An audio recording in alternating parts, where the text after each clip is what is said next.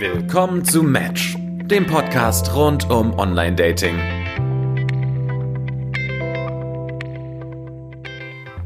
Hallo und herzlich willkommen bei Match, dem Podcast über Online-Dating. Mir gegenüber sitzt der Weihnachtswichtel Edda.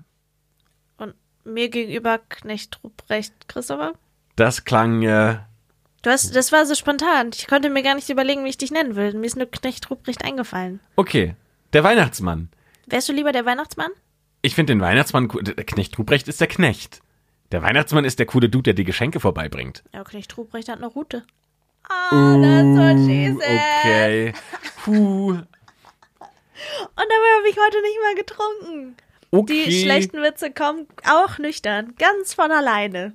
Kommen die hergezaubert. Zau, zau, hol ich die raus aus meinem Sack, aus meinem Geschenkesack. Dann bin ich Knechtman. Der, oder der Knecht Weihnachtsruprecht. Du bist einfach, Wie auch du immer. bist einfach Knecht Ruprecht. Das bleibt jetzt so. Der Knecht. Behalten wir es einfach dabei. Oh. Willkommen zurück zum Match. Ähm, heute mit, äh, haben wir, ja, wir haben die Begrüßung verkackt. Mann, ich wollte eigentlich direkt weiter zum Thema kommen, nämlich äh, Dating an Weihnachten. Ho, ho, ho. Quasi Ah. die andere Art von Geschenk unterm Weihnachtsbaum. Die Art von Geschenk, die man seinen Eltern nicht zeigt. Die Art von Geschenk, bei der man nicht mehr so viel auspacken muss. Die Art von Geschenk, nein, mir fallen keine Vergleiche Ich mehr wollte ein. gerade sagen, wie, wie lange hast du dir das jetzt überlegt? Mindestens 20 Sekunden und dann nochmal fünf improvisiert. Verblüffend. Hattest du schon mal Dates in der Weihnachtszeit?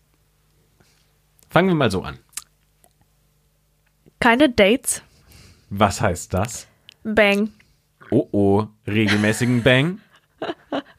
Nee, äh, äh, nur so ein, ein Weihnachtsbang. Ein Weihnachtsfeiertagemann ist mal in der Area Bang. Mit wem? Mu- Muss, ja- muss ja jetzt auch kein, kein Name sein.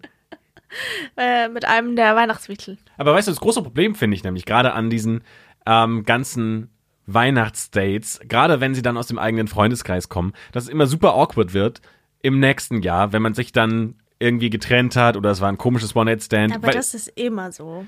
Nein, aber das Problem ist halt einfach, dass es immer die gleiche Zeit ist und alle kommen nach Hause. Das heißt, du hast so diese eine Zeit im Jahr, wo alle Freunde gleichzeitig nach Hause kommen zu den Eltern. Und es ist halt sehr schwer, sich da aus dem Weg zu gehen. Awkward. Ja, das ist auf jeden Fall, bin ich, bin ich äh, komplett bei dir, aber das ist auch unabhängig von Weihnachten so. Also ich komme ja aus einer nicht ganz großen Stadt und es gibt genau einen Ort, wo man abends irgendwie hingehen kann zum Trinken, Feiern. Das heißt, man trifft dieselben Leute immer und immer wieder. Sprich, wenn man da ne, mal sich äh, vergnügt hat, trifft man dieselben Leute immer und immer wieder. Und ich bin jetzt mittlerweile an einem Punkt, dass es jetzt nicht nur ein Mensch ist, sondern gleich zwei. Upsi. Das heißt, jedes Mal, wenn ich dahin zurückgehe und alle da sind, ähm, gibt es mindestens zwei unangenehme Run-ins. Auf der anderen Seite ist Weihnachten eine Zeit der Traditionen, wo man so seine Familientradition pflegt. Und auch seine Bang-Tradition. Das wäre die Option, oder? Dass man sagt, so jedes Jahr am 26. treffen wir uns bei mir zu Hause Merry Christmas. und ähm, machen nochmal Christmas Revival. Ja gut, Christopher, für uns sind, ist die Option ja over. Das ist, äh, wir sind raus aus dem Bang, auf dem, aus dem Weihnachts-Bang-Game. Aber es wäre auch super awkward. Also wenn ich überlege, gut, die zwei Dudes äh, hatten auch ihre eigene Wohnung dann da. Aber stell dir vor, ihr wohnt beide nicht in der Stadt, ihr seid beide gerade zu Besuch bei euren Eltern, Alter. Du kannst doch nicht jemand mit zu deinen Eltern nach Hause nehmen und dann da vögeln. Es wäre nicht die erste Person, die mir sagt, dass sie in ihrem Elternhaus Sex hatte. Das ist was anderes. Also, äh, als man da früher da gewohnt hat. äh, Selbst dann habe ich mich immer auswärts quartiert. Nee, ich, ich nicht. äh, Aber auch weil ich in so einem. Kaff wohne, an, da, da kommst du einfach nicht hin. Ja, aber so oder so, überleg mal, wie. Äh, jetzt sind wir halt so weit davon entfernt, aber überleg mal, wie awkward das früher war, dass du halt zu jemandem nach Hause gehen musstest, in das Elternhaus und man dann da Sex haben musste, auf die Gefahr hin, dass da Menschen sind, dass die Tür aufgeht, dass Menschen zuhören. Oh, Auf der anderen Seite ist ist, so deine Familie unangenehm. nicht mittlerweile auch alt genug, um zu akzeptieren, dass du mittlerweile jemanden nach Hause holst und ihr sehr, sehr laut Kevin allein in New York hört? Christopher, wenn ich zu meiner Mutti in die Küche komme und ich habe keine Socken an, dann darf ich mir 20 Minuten Vortrag darüber anhören, dass weil ich keine Socken an habe, ich safe eine Blasenentzündung kriegen werde. von meiner Mutter, die noch nie in ihrem Leben eine Blasenentzündung hatte, versus mir, die Weil schon, sie immer Socken getragen die hat. schon 100.000 Blasenentzündungen hatte. weil du keine Socken getragen Und damit hast. hat es überhaupt nichts zu tun. Und jedes Mal wieder führe ich diese Diskussion mit ihr, dass Blasenentzündungen einen bakteriellen Ursprung haben. Ja, das Immunsystem ist geschwächt, wenn einem kalt ist, aber die, die, direkte Korrelation ist nicht da. Keine Socken heißt nicht gleich Blasenentzündung. Aber meine Mutti behandelt mich manchmal immer noch wie so eine Siebenjährige. Das heißt, der Gedanke, glaube ich, dass ich einfach random irgendjemand mit nach Hause nehme, in das Haus meiner Eltern und dann da Sex mit dem habe, ich glaube, das was, äh, das könnte meine Mutti nicht akzeptieren. Wie ist das, äh, hast du das schon mal gemacht? Nee, Also du, hab- hast, nein, du warst nein, immer auswärts für Ja, auch weil unser Haus sehr nicht hellhörig ist, aber zumindest, also gerade was so Treppen angeht. Mhm. Und mein Zimmer ist so ein bisschen auch eine besondere Situation gewesen. Ähm, jetzt, jetzt haben meine Eltern quasi alles, was ich in meinem Zimmer noch hatte, ausquartiert und haben die Zimmer getauscht. Ähm, aber das Zimmer, das ich hatte, war im Dachgeschoss. Und das Dachgeschoss war so gebaut, dass da keine Wand zwischendrin war, sondern die haben wir da rein improvisiert. Und auch der Boden war, also es war mal früher ein Dachboden, der wurde dann ausgebaut und äh, quasi alle ähm, Sachen raus, sodass es ein Zimmer wurde tatsächlich. Und ich habe da halt in die Dachschrägen mein Bett reingebaut, so dass halt alles irgendwie zusammen, so eine kleine Matratze ähm, und ein Fernseher an die andere Dachschräge und alles, was quasi Platz braucht nach oben, weil ich nämlich auch nicht so klein bin, ähm, das war dann quasi ähm, unter, unter dem, wo die Dachschräge, wie nennt man das, wenn die Dachschräge sich oben treffen und es spitz ist? Giebel? Giebel, richtig. So. Und ähm, das heißt in der Konsequenz, dass alles, was man bei mir macht, was Schwingung verursacht, Uiuiui. nach unten zu hören ist. Oh, oh ja, das wäre unangenehm. Und da gehört nun mal Sex mit dazu.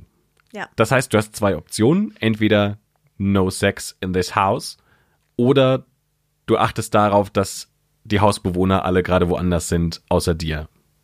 Und das ist bei dir noch nie vorgekommen. Du hattest noch nie Sex in einem Elternhaus? Nein. Ich habe immer geschaut, dass ich irgendwo anders bin. Auch ähm, gerade aus dem Grund heraus, weil es natürlich super schwierig ist, zu sagen, ähm, man, man koordiniert jetzt eine Familie von fünf Personen so, dass du genau weißt, jetzt bist du alleine zu Hause. Also es Ja. geht nur dann, wenn du weißt, dass deine Schwester im Urlaub ist, dass deine Eltern gerade bei deiner Oma sind und sie kommen die nächsten sechs Stunden nicht. Ja. Und selbst dann musst du es ja irgendwie so koordinieren, dass du sagst, okay, also jetzt muss jemand zu dir kommen, dann am Ende des Tages muss man ja auch noch mit einplanen, dass jemand auch mal früher kommen könnte. Yep. Auch sowas Haha, passiert. that's what he said. Ich, Es tut mir leid, es hört auf. Dinge hört auf. passieren, wenn man jung ist. Aber ich kann heute mit Stolz darauf zurückblicken. Und ähm, Ich fasse es nicht. Du hattest noch nie Sex in deinem Elternhaus. nein, tatsächlich noch nie. Das ist ja crazy. Wie oft hattest du schon Sex bei deinen Eltern? Oft genug. Nein, es war, es war nicht so häufig. Ich war ja sowieso auch Spätzünder. Das heißt irgendwie, ich hatte ja meinen ersten Freund mit 19. Das heißt, äh, Und davor hattest du noch nie Sex. nee. Nee, das heißt, äh, das äh, Window of Opportunity, in dem ich hätte Sex in meinem Elternhaus haben können, war relativ äh, klein. Und Weil ich habe dann, ja dann nur noch ein paar Monate da gewohnt. Zum Studieren. Ach so, okay. Ich habe nämlich gerade gedacht, du wärst dann zum Studieren irgendwo in die Nähe gewesen, in der Nähe gewesen von deinem Nee, nee, Elternhaus. nee, ich bin dann mit 19 auch ausgezogen. Okay. Aber ähm, ich habe neulich mit meiner Schwester noch drüber geredet. Also türkische Familien sind ja auch krass äh, protective. Und ich habe auch zwei ältere Schwestern und die eine hat mir erzählt, die war dann irgendwann in meinem Zimmer und hat nach irgendwie Frauenzeitschriften gesucht, die sie lesen kann und hat dann Kondome gefunden und ist, äh, hatte einen halben Herzinfarkt. Upsi. Obwohl sie ja wusste, dass ich einen Freund habe. Sie wusste, ich bin 19 so. It was about fucking time im wahrsten Sinne des Wortes. Ähm, aber es hat sie trotzdem nachhaltig schockiert. It was about fucking time, meintest Ja. du. Ja, ja, ja. Äh, hast mich schon verstanden. Und Ja, äh, also es ist, äh, ist eigentlich krass. Ich kenne aber auch, ähm, das muss ich mal überlegen, ich weiß gar nicht, wie viele meiner Freunde tatsächlich bei sich im Elternhaus schon Sex hatten. Also wahrscheinlich die, von denen man einfach schon lange wusste, dass sie zusammen sind. Also wenn du dann mit 15, 16 zusammenkommst und du bist es mit 18, 19 immer noch, ist die Wahrscheinlichkeit sehr, sehr, sehr hoch, dass zumindest einer von beidem in seinem eigenen Elternhaus schon mal Sex hatte. Frage. Stell dir vor, du fährst jetzt mit Tina deine Eltern besuchen. Und ihr seid vielleicht nicht in dem schwingenden Dachboden. Ja, auch das müsste man versuchen, gut ähm, zu planen. Ja. Es ist, äh, ist, ist nicht ganz einfach. Die Challenge ist real. Ja. Und ähm, es, es wird vielleicht irgendwann die Situation geben, dass, ähm, also meine Familie fährt nächstes Jahr in Urlaub und ähm, ich werde da auf jeden Fall auch mitfahren. Keine Ahnung, wie das jetzt mit Tina aussieht. Ähm, also alles to be discussed. Aber jetzt mal grob überlegt, du fährst mit deiner Familie in Urlaub und ihr habt eine Finca oder eine, eine, ähm, ein Anwesen, das man sich gemietet hat, ähm, wo jeder Platz hat. Aber es ist ja auch nicht so, dass jeder seine eigene Hütte hat, sondern Nee. es sind halt einfach, ist ein Haus mit verschiedenen Zimmern. Yep. So, da muss man entweder auch sehr strategisch planen, dass man Ja. sagt, wir nehmen das am Ende des Gangs. Dann weiß aber auch jeder, was Sache ist und dann ist auch okay. Also ich finde halt irgendwie, auf der einen Seite ist es ein bisschen komisch, einen Sex, also nicht einen Sex-Podcast, aber einen Dating-Podcast zu haben. Auf der anderen Seite ist total unangenehm zu finden, mit seinen eigenen Eltern über Sex zu sprechen. Ja, es ist, es ist krass unangenehm. Es ist, ähm, es, es liegt, glaube ich, in, ein bisschen in der Natur der Sache. Das kann sein. Aber auf der anderen Seite sollten noch die Eltern sein, die dir zum ersten Mal in deinem Leben was über Sex erzählen. Ja. Und ja, obviously hatten deine Eltern Sex, sonst wärst du nicht auf der Welt. nee, das kann Also nicht der sein. Zusammenhang zwischen deinen Eltern das kann und Sex überhaupt nicht sein. ist zumindest evident. Aber ich glaube, meine Familie war halt auch krass verklemmt, schon immer. Ich weiß noch, wie gesagt, ich hatte meinen ersten Freund mit 19 und mein Vater hat mir damals nicht erlaubt, bei meinem Freund zu übernachten. Hat er gesagt, nein. Habe ich gefragt, darf der hier übernachten? Nein.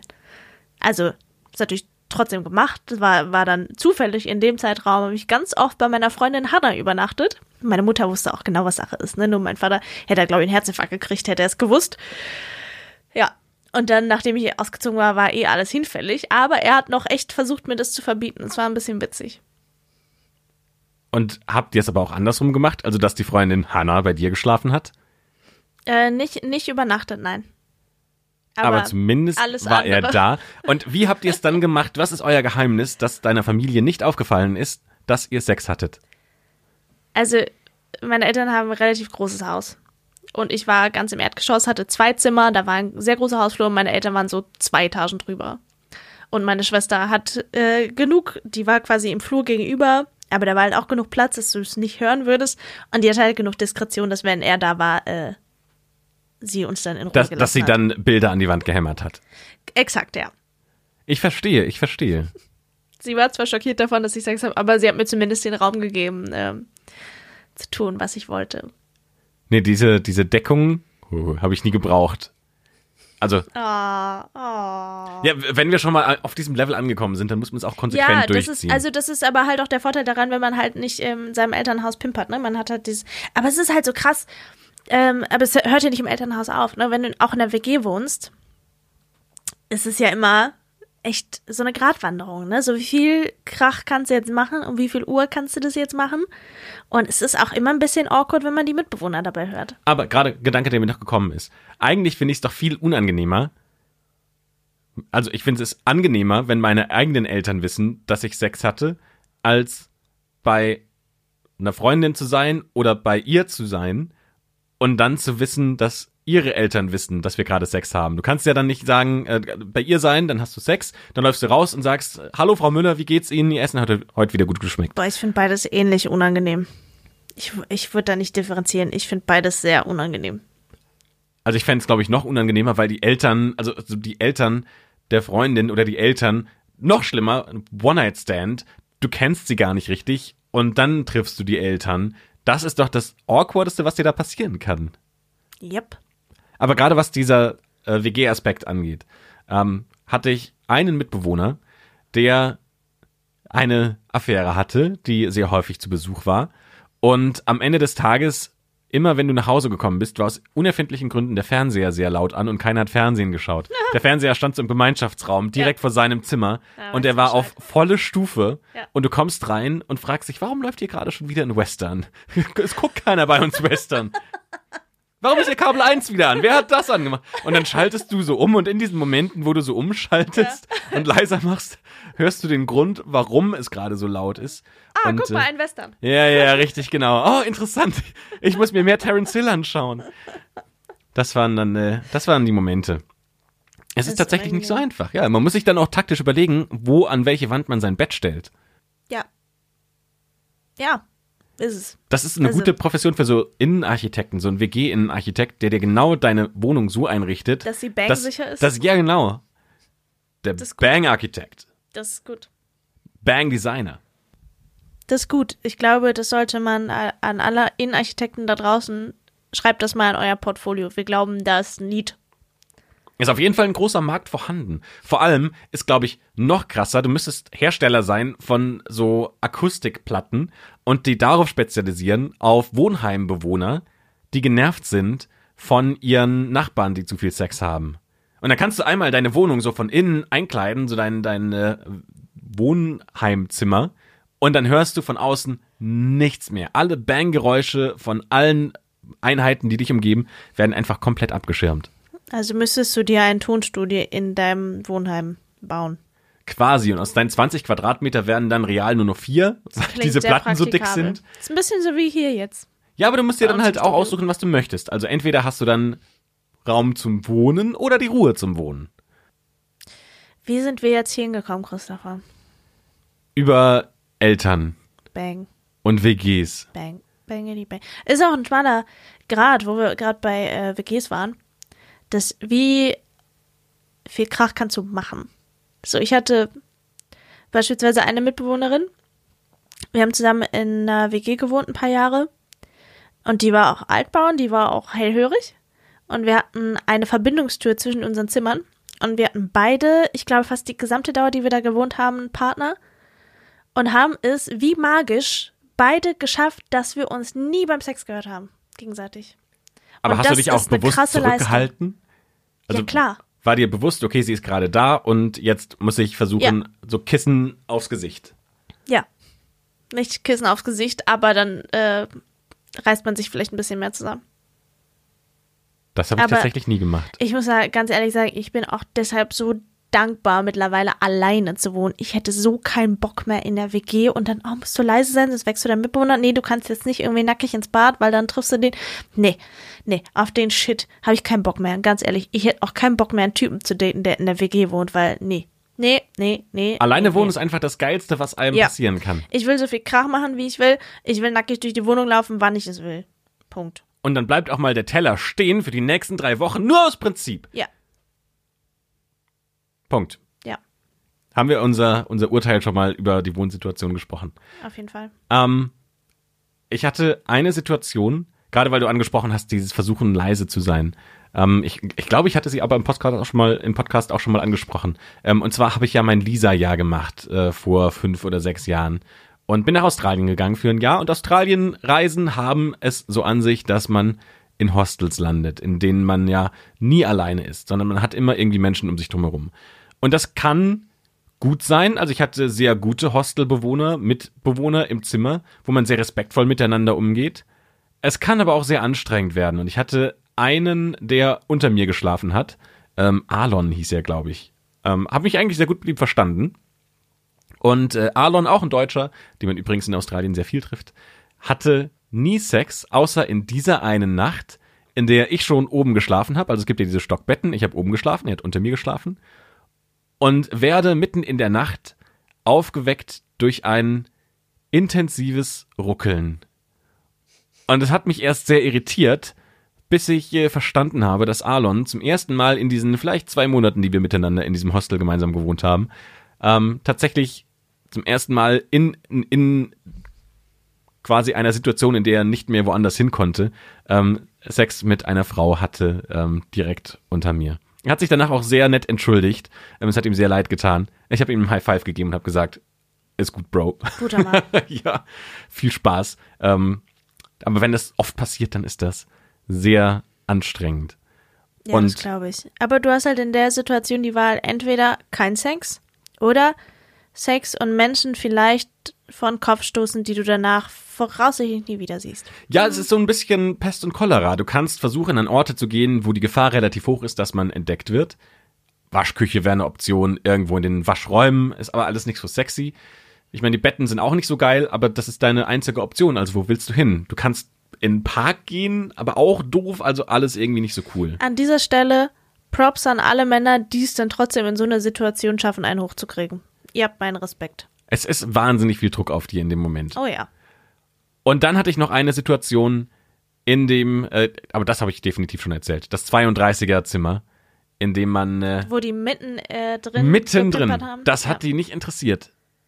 Finde ich heute noch faszinierend. Ich wünschte, ich würde jemals einen Zustand der Ruhe jemals erfahren, in dem ich sowas tun würde. Ich glaube, den Zustand der Ruhe hatten sie da längst überschritten. Das war der Zustand der Geilheit. Ja, aber es ist so, dieses, es ist mir halt egal, dann hören halt 30 Leute zu, während wir hier ficken. Aber ich glaube, das war nicht ihr Initialgedanke. Ich glaube, ihr Initialgedanke war, ich bin so geil, dass mir jetzt echt egal ist, wer hier zuhört. Hauptsache, ich hab Sex. das muss übel sein. Das äh, wünsche ich keinem. Dass das mal irgendwann so schlimm wird.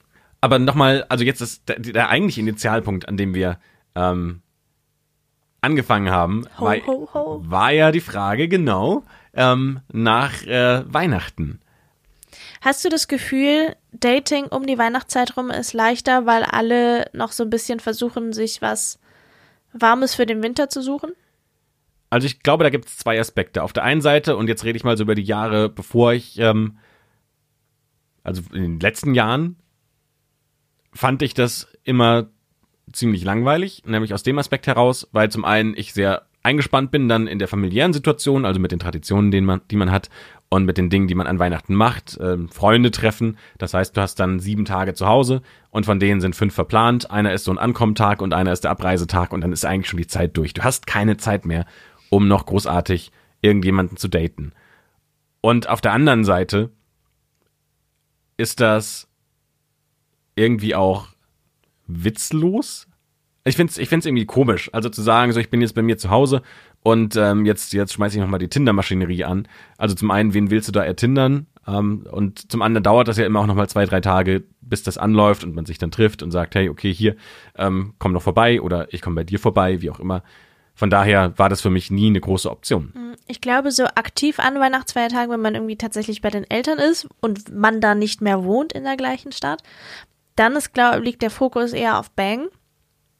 Aber ich glaube generell so um die Weihnachtszeit, Feiertage ist, äh, glaube ich, die Tendenz eher da, sich jemanden zu suchen. In den USA gibt es einen ähm, Begriff dafür, der heißt Cuffing Season. Es fängt so an um Halloween, äh, Thanksgiving schon rum, wo man halt feststellt, dass die Leute dann eher vielleicht Kompromisse eingehen und sich eher jemanden suchen, damit sie halt einen Partner haben während dieser besinnlichen Feiertage. Gerade, also es gibt ja auch viele Menschen, die sich genau an Weihnachten sehr einsam fühlen, wenn sie dann keinen Partner haben, weil es eine sehr besinnliche, ruhige Familie, Freunde, Liebe Zeit ist. Und äh, Glaubst du, dass das, äh, fand ich nämlich einen spannenden Punkt. Es gibt ja Menschen, die keine Familie mehr tatsächlich haben, mit der sie Weihnachten feiern können. Also ich glaube, dass die Menschen oder die Anzahl der Menschen, die an Weihnachten alleine sind, ziemlich groß ist. das glaube ich auch. Glaubst du, dass das für die Menschen ein krasser Punkt ist, zu sagen, jetzt ertinder ich mir nochmal eine Weihnachtsbegleitung? Ja, kommt immer ganz auf den, auf den Menschen selber an. Ich glaube, das ist nicht, ähm, bedingt sich nicht notwendigerweise gegenseitig. Also, gibt auch genug Leute, die sich einsam fühlen, obwohl sie irgendwie eine Riesenfamilie und ganz, ganz viele Freunde haben. Also, Einsamkeit hat ja nicht notwendigerweise was damit zu tun, wie viele Menschen du tatsächlich um dich herum hast, sondern ist ja eher abhängig von anderen Faktoren. Aber ich könnte mir vorstellen, ich habe jetzt auch kein, ich habe jetzt selber keine statistischen Daten dazu, dass ich sagen würde, gegen Ende des Jahres, ne, äh, kriegt man halt irgendwie schneller was dran.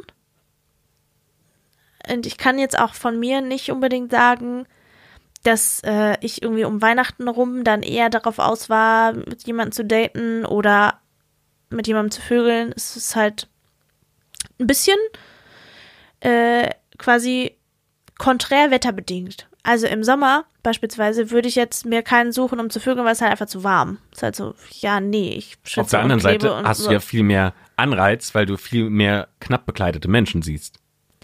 Ja, das ist ein Thema, darüber haben wir auch in vielen Folgen schon gesprochen, dass bei mir ja physische Anziehung nicht äh, so funktioniert. Also Oder- ich denke ja nicht, oh, der hat kurze Shorts an, geil, mit dem möchte ich schlafen. So, also das ist dann irrelevant. Oder auch andere Dinge, die deine, ich sag jetzt mal, biochemische ähm, Reaktion im Körper beeinflussen. Also du bist mehr unterwegs, du treibst mehr Sport, ähm, du bist mehr an der frischen Luft und an der Sonne. Das heißt, du hast Ja, eh ja. viel mehr Endorphin und Dopamin in dir im Körper und was es da noch alles gibt. Und das beflügelt dein, deine Lust und dein äh, Interesse an Sex. Ja, also im Sommer Leute kennenlernen ist deutlich leichter.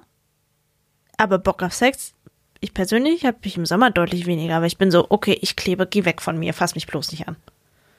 Unter der Dusche? Oh, das ist gefährlich. Das ist gefährlich.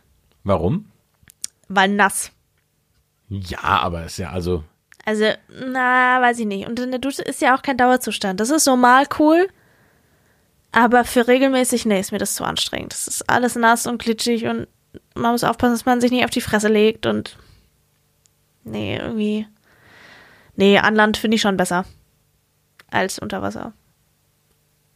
Dusche im Sommer? Option, keine Option? Nee, nicht so richtig. Das Problem ist aber auch, dass ich einfach zu groß bin und ein bisschen zu breit. Ja, kommt halt auch auf die Größe der Dusche an, ne? Also ich habe mal jemanden gedatet, der hatte eine sehr große Dusche. Die war dafür eigentlich genau perfekt. Aber wenn du halt immer mit dem Kopf so am Duschkopf anstößt, dann äh, ist das nicht so cool. Nee, das ist nicht so nicht die heiß. bequemste Ich Variante. glaube, ähm, es gibt so Sachen, und da zählt Sex unter der Dusche mit rein, die stellt man sich geiler vor, als sie dann de facto sind. Aber Sex unter der Dusche ist ein haben. Thema, Sex am Strand ist ein Thema. Man stellt sich das immer richtig geil vor, und wenn man es dann hat, ist so. Ja, also eigentlich ist es irgendwie ziemlich unbequem. Das unbequemste, was ich bisher hatte, war Sex am Strand. Man stellt es sich so bequem vor oder romantisch vor, weil du am Strand bist. So, du hast Meer um dich drumherum und keiner ist da und es ist warm und es ist romantisch. Es ist einfach nur fucking sandig. Es ist einfach nur sandig und Sand unangenehm. ist überall. Es ist aber richtig überall. Und überleg mal, Alter. Du hast einen Penis, so du kannst froh sein, du danach gehst du duschen und alles fein. So, wenn du da unten mal Sand drin hast, dann viel Spaß. Da hast du erstmal eine Weile äh, Spaß mit Sand im Getriebe.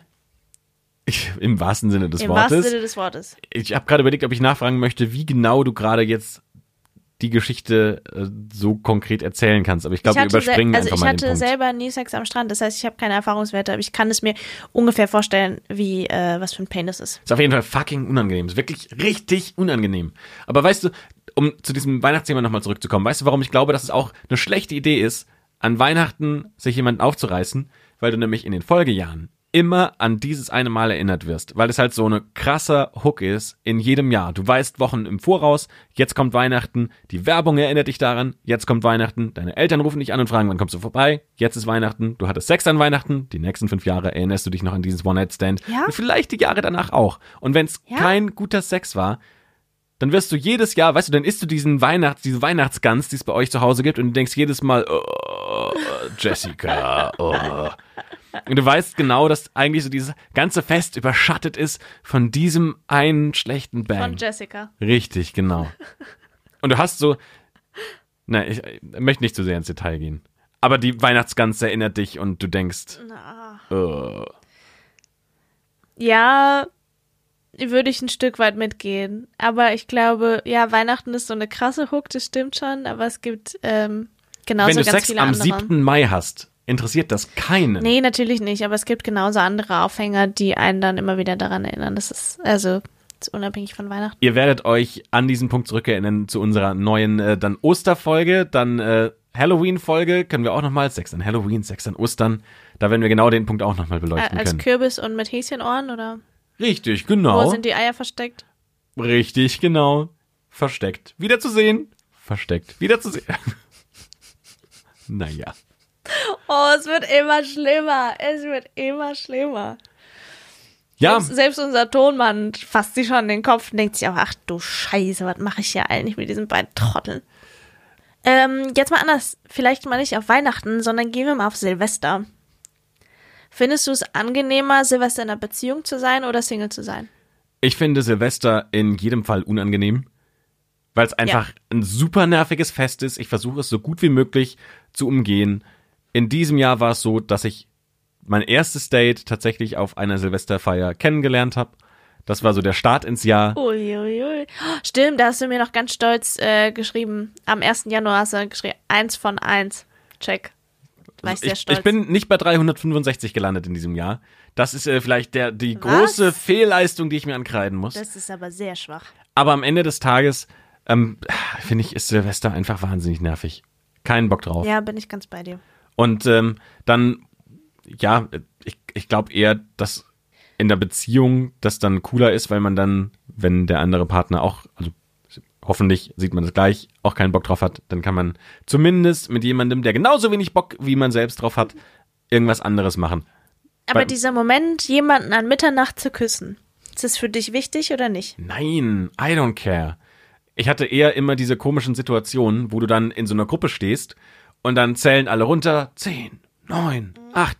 So, und dann siehst du schon, wie sich die Pärchen formen, damit sie sich Oh, als nein. erstes. So, und dann, dann stehst du in dieser komischen Gruppe von Oh, Singles das ist so unangenehm. zwischendrin und dann gucken sich alle an und fragen sich, okay, wer umarmt jetzt wen als erstes? Äh, awkward. ja.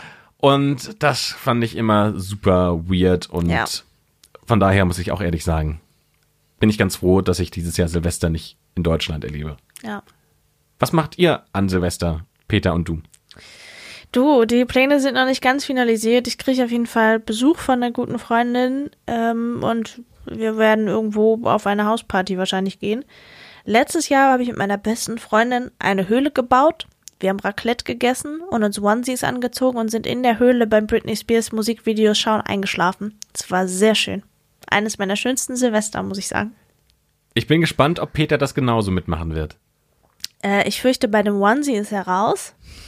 Aber Britney Spears, Aber Britney Spears ist ja voll dabei. die frühe Britney zumindest. Auf jeden Fall so Toxic. Das war die Hochzeit. Das waren noch, das waren noch die goldenen Jahre. Aber Ach ich muss sagen, ich finde Silvester, also abgesehen davon, dass es auch krass überbewertet ist, aber ich würde lügen, wenn ich nicht sagen würde, es ist schon cool, jemanden zu haben, den man am Mitternacht, äh, den man Mitternacht knutschen kann. Das ist schon schön auch. Das ist an jedem Tag schön. Ja. Ich glaube, so einer der Punkte, die ich an Silvester und Weihnachten immer ganz spannend finde, ist, dass es die Zeit ist, die man, wenn man dann alle wieder zusammenkommen, da lernt man am häufigsten die neuen Partner seiner Freunde kennen.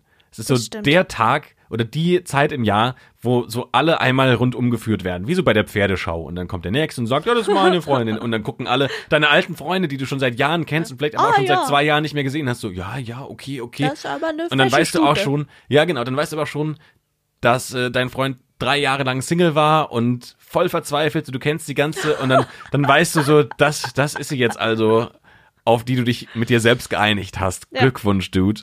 Und ähm, das, das finde ich ein bisschen awkward, ehrlich gesagt. Mm, ist es.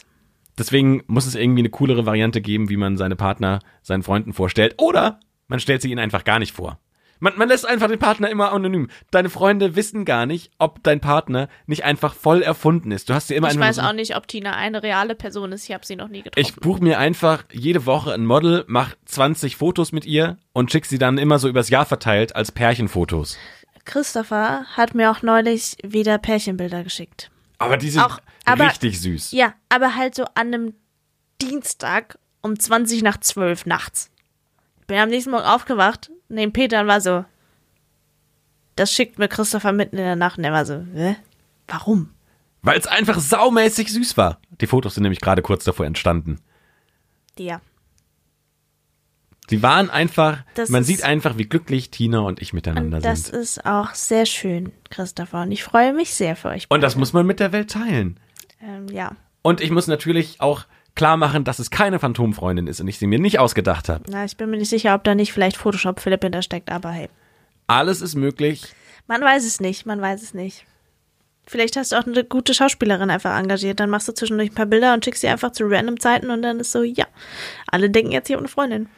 Das heißt für mich nämlich auch, dass ich jetzt in den nächsten zwei Jahren nicht zu- oder abnehmen darf. Ich darf meine Haare nicht ändern. Ich Wie darf du dieselben Fotos immer wieder benutzen kannst. Richtig, genau, weil sonst fällt sie irgendwann auf. Ich darf mir keine Tattoos im Gesicht machen. Das ist das Größte. Ah, ich Das hätte wird das so Schwierigste, gerne, ne? ich hätte so gerne unterm Auge zwei Tränen. Das ist Ja. mein größter Wunsch, aber es geht jetzt einfach nicht, weil ich die Fotos schon gemacht habe. Schade. Schade Schokolade. So schnell kann's gehen. Was auch schade ist, ist, äh, dass ihr uns vielleicht noch nicht folgt. Auf Spotify, iTunes, Deezer oder ganz neu auf Instagram. Match Dating Official, da findet ihr uns. Da könnt ihr uns folgen, gerne Feedback geben ähm, dazu, ob sich Christopher vielleicht doch Tränentattoos äh, ins Gesicht stechen lassen sollte. Ich, Ihr seid ich, die Ersten, die sie zu sehen bekommen. Ich wäre auf jeden Fall dafür. Das ähm, wäre sehr witzig. Und ihr könnt uns auch eine Mail schreiben, wenn ihr so oldschool seid. matchdatingofficial at gmail.com. Wir freuen uns sehr, von euch zu hören. Und vor allem wünschen wir euch frohe Weihnachten, guten Rutsch. Weihnachten vielleicht mit Bank, vielleicht ohne Bank, vielleicht bei euren Eltern oder auch nicht. Weihnacht Bang und Silvester, naja, egal. Ich habe versucht, irgendwas mit Chipping und Bang und Silvester, Es funktioniert knallt. einfach nicht richtig, Hauptsache, genau. es knallt. Viel Spaß bei allem, was ihr da vorhabt und wir hören uns frisch und munter im neuen Jahr wieder, wenn es dann wieder heißt Match, der Podcast übers Online-Dating mit Edda. Und Christopher. Bis zum nächsten Mal. Tschüss.